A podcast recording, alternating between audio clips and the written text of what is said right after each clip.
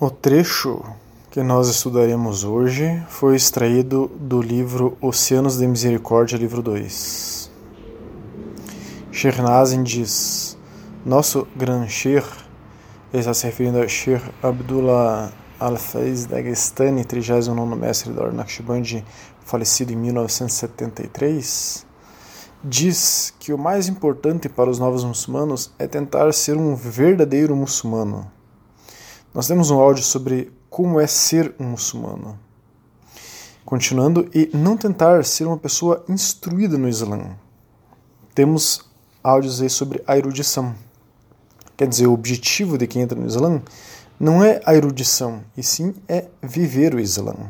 Continuando, o importante é viver uma verdadeira vida muçulmana. Vemos agora muitas pessoas eruditas que não vivem o Islã. Temos estudos sobre a hipocrisia. Quem quiser pode nos solicitar este e todos os estudos, enfim, que já mencionamos ou que mencionarmos. Enfim, há eruditos que são hipócritas. Eles ensinam o Islã, mas não vivem o Islã. E é isso que está sendo alertado aqui. O importante é viver o Islã e não ser um erudito islâmico. Então, continuando, estamos interessados em manter os princípios do Islã. Aprender é muito fácil, mas ser um verdadeiro muçulmano é muito difícil. Nós temos um estudo, inclusive, também sobre aprender o Islã. Como aprender o Islã? E nós já temos dois estudos sobre como é um, a vida, como é esta nova fase de um novo muçulmano, uma nova muçulmana. Esses estudos frisam que deve ser uma adaptação gradual que a pessoa deve ter ao Islã. É, mas nosso foco de hoje é mostrarmos outros aspectos que devem ser levados em consideração sobre a vida de um novo muçulmano ou de uma nova muçulmana. Como são os detalhes da vida de um muçulmano, o que ele faz, é, e enfim, outros detalhes, nós já temos um estudo, como mencionado, que diz como é ser um muçulmano. Quem quiser pode nos solicitar. Então nós não vamos explicar aqui detalhadamente tudo que muda na vida de um, uma pessoa que recém entra no Islã. Como é a vida de um muçulmano? Isso nós então já temos estudo. Vamos ver hoje fatos mais gerais que podem ajudar a adaptação de uma pessoa que recém entrou no Islã. Mas, apesar de já termos estudos né, sobre esse assunto, vamos mostrar brevemente, agora, é, num primeiro momento, é, que a adaptação ao Islã deve ser de fato gradual, deve ser de fato leve. É a suna do profeta Muhammad, é a maneira como ele é, ensinava e pedia para que as pessoas fossem é, quando elas recém entravam no Islã, é, recém se tornavam muçulmanos ou muçulmanas. Então nós temos que colocar a sunna, quer dizer, o que o profeta sallallahu alaihi falava, o que ele fazia, em prática. É, o Islã se aprendia e se vivenciava lentamente, de maneira que então hoje é adequado também que as pessoas se aprendam e vivenciem lentamente para que a pessoa sedimente cada passo no Islã. Um exemplo disso, que está aí na Sunna do profeta Muhammad, é a história de At Tufail ibn Amr ad-Dawsi, que aceitou o Islã enquanto ele estava passando em Meca e imediatamente voltou para sua tribo para transmitir a mensagem da verdade para eles. E ele adotou, perante sua tribo, uma maneira muito difícil de ensinar às pessoas lá da tribo o Islã. Pois ele dizia o seguinte às pessoas: ou você segue o Islã, ou nunca mais falarei com você. Isso está longe de ser o ideal, mas funcionou para algumas poucas pessoas da tribo. Mas ele voltou a ver o profeta Muhammad pela uma segunda vez, um segundo encontro com o profeta, e reclamou de seu povo dizendo que eles não entendiam e não queriam abraçar o Islã. Contamos essa história até aqui para ouvirmos o conselho que foi dado a ele. O profeta Muhammad fez doar súplica para a tribo de Daus, que era a tribo de Al-Tufail, e disse a ele: volte para seu povo, chame-os Allah e seja tolerante com eles. Esse é um hadith Ibn Ishaq. Então vejam, o profeta Muhammad está dizendo para que um muçulmano seja tolerante com os novos muçulmanos. Então, é, a pessoa que já está no Islã e vê um novo muçulmano, uma nova muçulmana, tem que entender que a pessoa está dando os primeiros passos no Islã. Então, não exija muito da pessoa, não cobre muito da pessoa. Entenda o processo de adaptação de cada um, o processo de aprendizado de cada pessoa. Então, nós temos que é, ir passando a pessoa, passando para a pessoa, o que é capaz ela fazer a cada momento e não despejarmos um mundo de coisas em cima da pessoa, a pessoa vai se sentir é, sufocada e vai querer sair correndo. Temos que entender as fraquezas humanas e dar às pessoas um plano gradual para elas é, praticarem, enfim, é, serem bons muçulmanos ou boas muçulmanas. É, então elas vão aprendendo as coisas aos poucos enquanto elas se atualizam sobre como são as práticas, como são as orações obrigatórias, começam a entender o Islã, entendem quais são os pilares do Islã, temos estudos sobre cada um dos pilares do Islã, é, começam a aprender o que é permitido, o que é proibido. Foi assim que o povo de Meca e Medina aprenderam e praticaram o Islã. Há aqueles que se adaptaram rapidamente, que cumpriram as cinco orações em poucas semanas e, enfim, é, conseguiram se adaptar de maneira muito rápida ao Islã. E há pessoas hoje em dia que também conseguem fazer isso de maneira rápida. Mas não é porque algumas pessoas conseguem que todos devem ser rápidos quanto a essas pessoas. O importante é a é vontade da pessoa de entender o Islã. É a vontade, é, na verdade, mais que a vontade, é o quanto o coração se abriu para se entregar ao Islã. O importante é a pessoa tentar compreender bem, ter esse interesse. E isso denota que a entrega da pessoa está sendo verdadeira e intensa. O profeta Muhammad sallam, disse: O melhor entre vocês que estavam nos dias da ignorância, quer dizer, antes de entrarem para o Islã, são aqueles que são os melhores nos dias após a aceitação do Islã se eles adquirirem o verdadeiro conhecimento e compreensão do Islã. Esse é um hadith Bukhari e Muslim. Então, é, o profeta Muhammad salam, está dizendo que nessa passagem, quando as pessoas estavam na ignorância, sem saber do Islã, e elas aceitaram o Islã, os melhores são aqueles que é, buscam verdadeiro, verdadeiramente o conhecimento e a compreensão do Islã.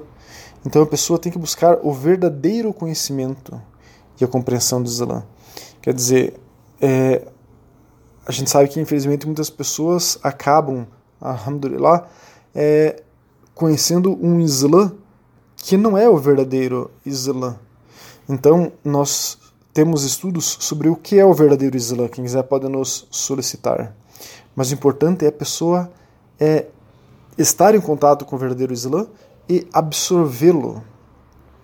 Começar a fazer com que este Islã é, faça parte da atmosfera, do redor da pessoa, é, dos pensamentos da pessoa, do coração da pessoa e das ações, da fala, enfim, tudo na vida começa a fazer parte é, dessa nova realidade.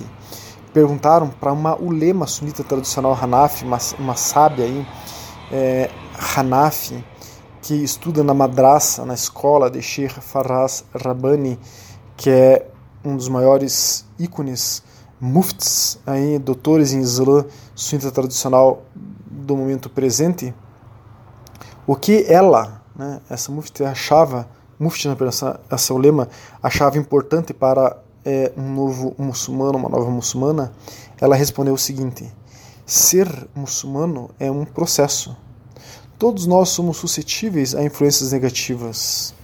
Não importa quanto tempo a pessoa esteja praticando essa fé. É por isso que é importante apoiar sua fé em boa companhia. Praticar recitação constante do Alcorão e lembrança de Allah.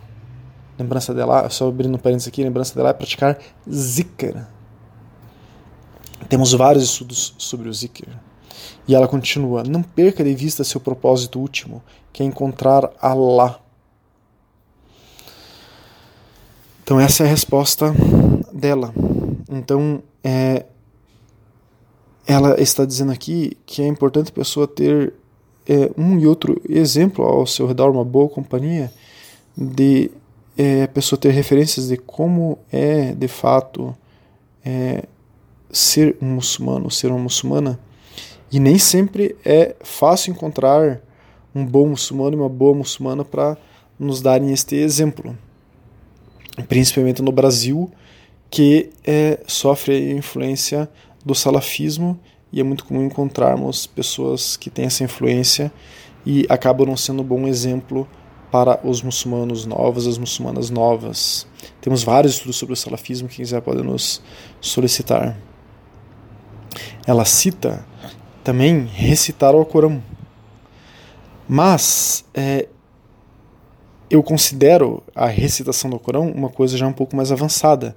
Então a gente pode substituir esse conselho dela para que a pessoa leia o Alcorão. Então tenha um bom exemplo do que é um bom muçulmano, uma boa muçulmana. Veja se aquela pessoa é uma pessoa boa de fato, a, a quem você está buscando aí como um espelho, digamos assim, do que é o Islã leia o Alcorão. E faça zikr, faça muito zikr. É, fazer zikr é fazer recitações que é, nos lembram de Allah, fazem com que nós é, nos aproximemos de Allah subhanahu wa ta'ala, Deus glorioso exaltado. O zikr é bastante fácil, bastante acessível. Mas o que, é, enfim, a gente percebe é que muitos muçulmanos, mesmo que estão há anos no Islã, não fazem zikr. Mas nós ensinamos as pessoas a fazer zikr. Mas o que normalmente é mais difícil para o muçulmano, muçulmana, é aprender o salá, as orações obrigatórias. Temos vários estudos sobre o salá. Quem quiser pode nos solicitar. Sempre que qualquer pessoa quiser aprender o salá, pode nos chamar, que a nossa maior alegria é ensinar alguém a fazer o salá, porque é o que tem de mais importante na prática diária do muçulmano ou da muçulmana. Então, uma pergunta muito comum sobre aprender o Salah foi feita para Sheikh Faraz Rabbani, que é esse mufti Hanafi, quer dizer, doutor em Islã da escola sunita tradicional Hanafi. Perguntaram para ele: é permitido àqueles que são revertidos recentemente segurar o Corão em suas mãos e recitá-lo, é, recitar do Corão? Né, da leitura do Corão enquanto está fazendo o Salah? Existem regras diferentes para isso, como não fazer isso numa oração farda obrigatória e fazer isso numa oração náfila ou nawafila é, voluntária? Sheikh Farraz Rabbani respondeu, e eu vou parar aqui em alguns detalhes é, para explicar a resposta dele.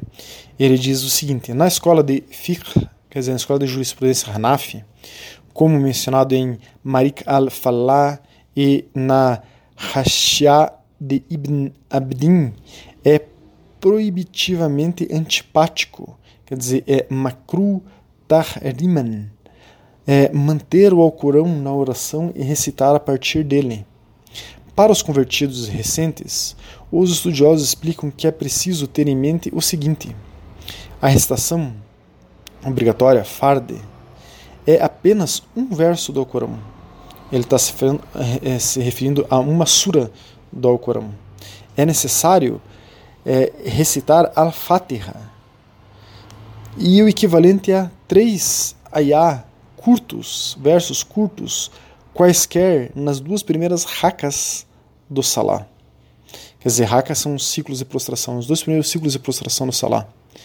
As desculpas que liberam a pessoa desse wajib, desta é, necessidade, elas podem ser desculpas legalmente válidas, que incluem a pessoa ser um novo muçulmano, uma nova muçulmana.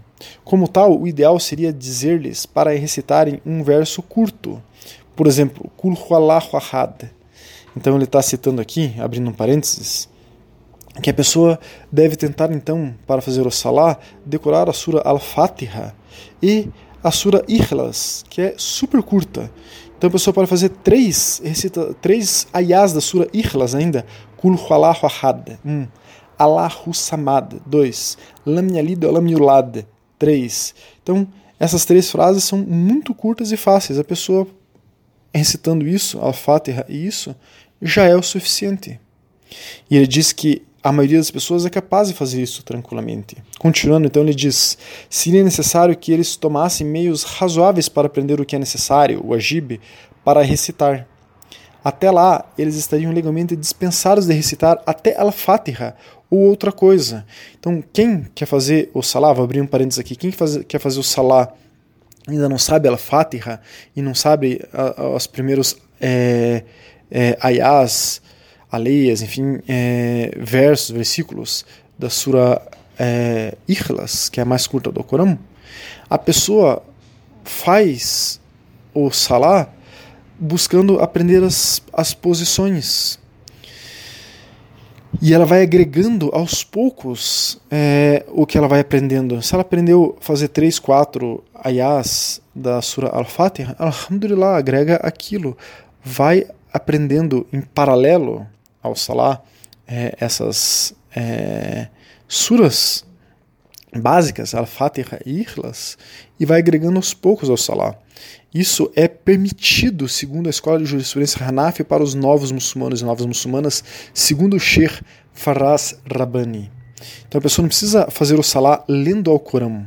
Ela pode fazer o que ela consegue fazer do Salah e o que ela conseguir fazer do Salah vai ser válido, segundo esse mufti, segundo esse editor do Islã, é, Faraz Rabbani. Ele continua dizendo: é importante enfatizar que, embora seja imperativo que os novos convertidos aprendam o simples e o próprio fiqh é, exterior do culto, quer dizer, como fazer todo o salá, é importante que a pessoa aprenda a fazer, a, a, a, aprenda a saber como que é todo o salá mas é igualmente imperativo que eles ganhem uma apreciação do significado espiritual, da importância e dos benefícios do nosso culto. Abrindo parênteses aqui agora, é, ele está dizendo que então a pessoa pode ir aprendendo, como eu mencionei, o, o estudando o Salah teoricamente, mas mais importante ainda, é muitíssimo importante que a pessoa entenda qual o significado espiritual do Salah que ela está se entregando a Allah subhanahu wa ta'ala, Deus glorioso exaltado, naquele momento. Então ele continua. Como explica Sid ibn Ata'ila, as ações são formas sem vida, cujas almas são o segredo da sinceridade nelas. Daí ele explica, mais importante ainda, o amado mensageiro de Deus, profeta Muhammad, nos lembrou, pois acontece de esquecermos que Deus não olha para suas riquezas ou formas, ao contrário, ele olha para os nossos corações. Para os nossos corações e ações. Então, assim ele acaba a explicação. O que ele quer dizer com isso? Ele quer dizer com isso que o mais importante para quem está aprendendo o salá é fazer o salá com um sentimento de que está se entregando a Allah subhanahu wa ta'ala durante o salá. Faz as posições e sinta isso. E aos poucos você vai agregando. Então, se entregue ao Islã. Né? Nós temos um estudo sobre como é essa entrega ao Islã. Busque aprender o verdadeiro Islã, dando o melhor de si, mas sem pressa. Não se sinta pressionado, não se sinta pressionada. O que faz um homem e uma mulher um bom muçulmano, uma boa muçulmana, não é o homem saber muitas coisas decorado ou a mulher usar o hijab. O mais importante no início é Praticar o salá com esse sentimento é aprender as coisas básicas, se abster de algumas coisas como álcool, porco, ziná. Ziná é a relação sexual fora do casamento. Aos poucos e naturalmente toda a vida vai mudando, vai se adaptando ao Islã. Quando olhamos para trás, depois de já estarmos um tempo no Islã, e vemos o nosso passado, vemos um outro mundo. Nós vivíamos e percebíamos o mundo de uma maneira diferente. A nossa vida era muito diferente antes de sermos muçulmanos. E vemos agora, depois de um tempo no Islã, o quanto mudou a nossa vida e o quanto mudou a nossa percepção do mundo. Aí vemos que o Islã foi nosso maior presente dado a Allah subhanahu wa ta'ala. Como disse o boxeador Muhammad Ali Cassius Clay, que ele era um sunita tradicional Naqshbandi, ele, eu tenho vídeos né, que mostram é, Muhammad Ali Cassius Clay fazendo o bayá, a iniciação, com Shernazin, que é quem aqui nós estamos usando esse texto de base. Quem quiser pode nos solicitar esse vídeo. Então perguntaram a Muhammad Ali, um repórter, né? Muhammad Ali era, enfim, o boxeador mais famoso de toda a história. Perguntaram a Muhammad Ali é, o seguinte: qual foi sua maior vitória? E Muhammad Ali respondeu: encontrar o Islã. Então, encontrar o Islã é a nossa maior vitória, nosso maior presente. É com esse sentimento que as pessoas que estão entrando no Islã devem encarar o Islã. O, o resto vai vindo devagarzinho. Então não sintam pressão, sintam esta grande baraka, essa grande bênção, inshallah.